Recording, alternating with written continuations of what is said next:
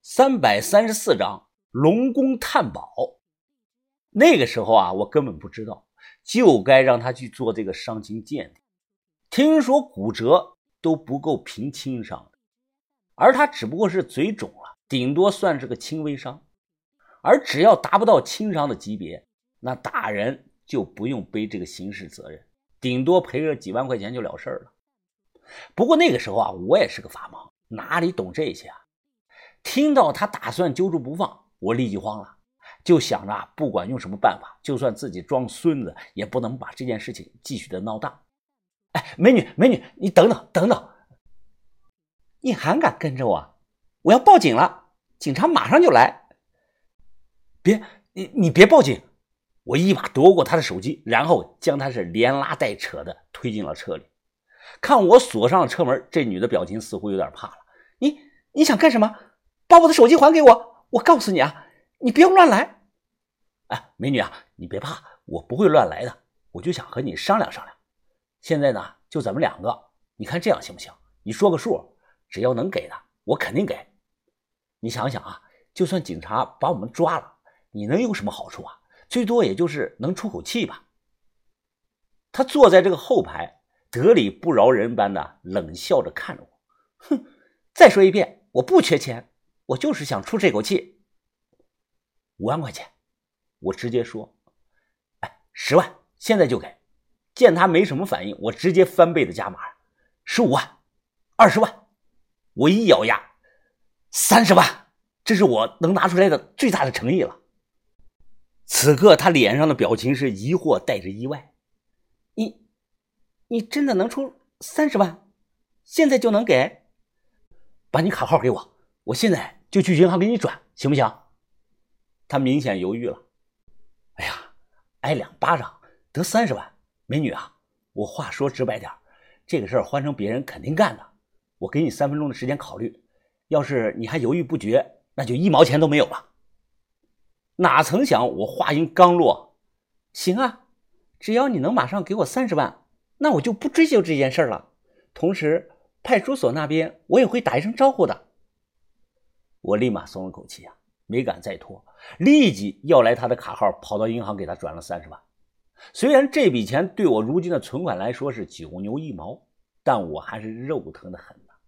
豆芽仔一年的生活费只花了有五百块钱，这这笔钱都够豆芽仔六百年的生活费了。但又有什么办法呢？要想快点了事儿，不引起帽子的注意，只能选择是破财消灾了。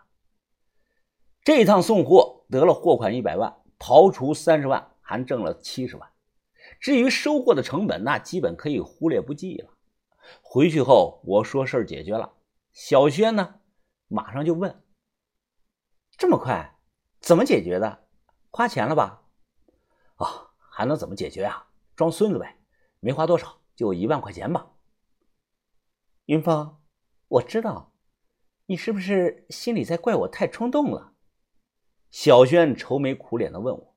啊，没有没有，哎，我怪你干什么呀？别绷着个脸啊，开心点。小轩的嘴巴一撇，笑了。云峰，咱们两个好久没有单独出去玩过了，下午时间还早，不如你带我出去玩吧。去哪儿啊？去。故宫博物院看古董，小轩摇了摇头，我不想看那些古董，没兴趣。那要不咱们去八角游乐园吧？我刚才路过那里，看人挺多的。好啊，小轩高兴的笑了。难得过二人世界，我们在游乐园里吃了吹糖人、冰激凌，坐了跳楼机、大摆锤，照了大头贴，还和园区的美猴王合了影。两千零六年三月二十二号那天，虽然破了财，但对于我和小轩来说啊是非常快乐。晚上本来打算去亮子、小尹那里的，但小轩没让我去。我们在安华宾馆开了一间房，小轩是洗完澡后穿着睡衣趴在床上玩手机，哎，玩这个贪吃蛇。电视的声音开得很大，我也趴在了床上看他打游戏。我伸手盖住他的手机屏幕，几秒后再拿开。发现贪吃蛇已经撞墙死了，小轩也没生气，他扔了手机，双手就勾住了我的脖子。云峰，要了我吧。他吐气如兰，我没说话，亲吻上他的嘴唇。翻滚中，我解开了小轩睡衣的这个袋子，发现他里头什么都没穿。小轩的身材不是那种特有料型的，他是属于完美匀称型的。有人问什么叫匀称型啊？哎，对此我的回答是：多一分则肥，少一分则瘦。试想，杨柳细腰长在珠穆朗玛峰上好看吗？不好看，那太过了，看着很突兀。杨柳细腰只有长在小山坡上，那才好看。山风吹来，柳叶摇摆，而这幅美景只有在山坡下的人能欣赏到。此时我脑子还没来由的，突然就浮现出了老古王古书里的那些奇特招式。上次的蜻蜓点水纯属意外，这次我翻身上马，准备大展本领，来一招蛟龙进海，势必要造成一番风浪。你在干什么？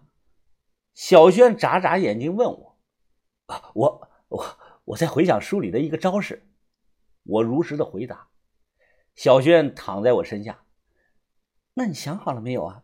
那招有名字吗？”“啊，有，叫叫叫龙龙洞探宝。”哼！小轩扑哧的笑出了声。他看着我：“我要怎么配合你啊？”“哎，你得趴着，然后手给我。”我不好意思的跟他说着，哦，小轩大方的照做。他转头笑着：“加油，沈远峰。至于能不能在龙宫里探到宝，那就要看你的本事了。”我靠！竟然敢小看我！我来了！嗡嗡嗡！床头柜上放着这个手机，突然来电震动了，显示的是个陌生号码。我直接就挂了，没去管。结果呢，又打来了。哎呀谁呀？你是你他妈是不是半夜死妈了？你啊，半夜三更一直给我打电话，你有病吧你？劈头盖脸的一顿骂，不等对方开口，我就直接挂了。